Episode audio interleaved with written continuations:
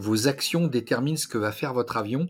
Et donc, en fait, vous êtes en, prise directe, d'une part, avec votre destin, et puis surtout, vous assurez votre sécurité et celle des autres par vos propres actions.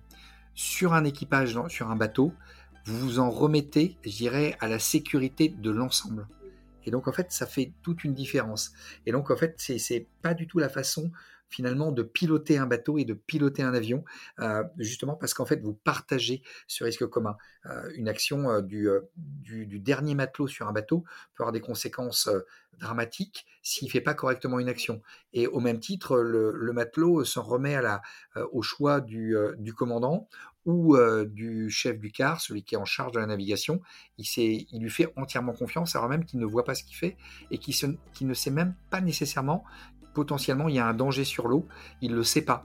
Mais en fait, chacun fait confiance à l'autre. Alors que là, dans un avion de chasse, vous, vous avez, déjà, vous voyez tout le temps.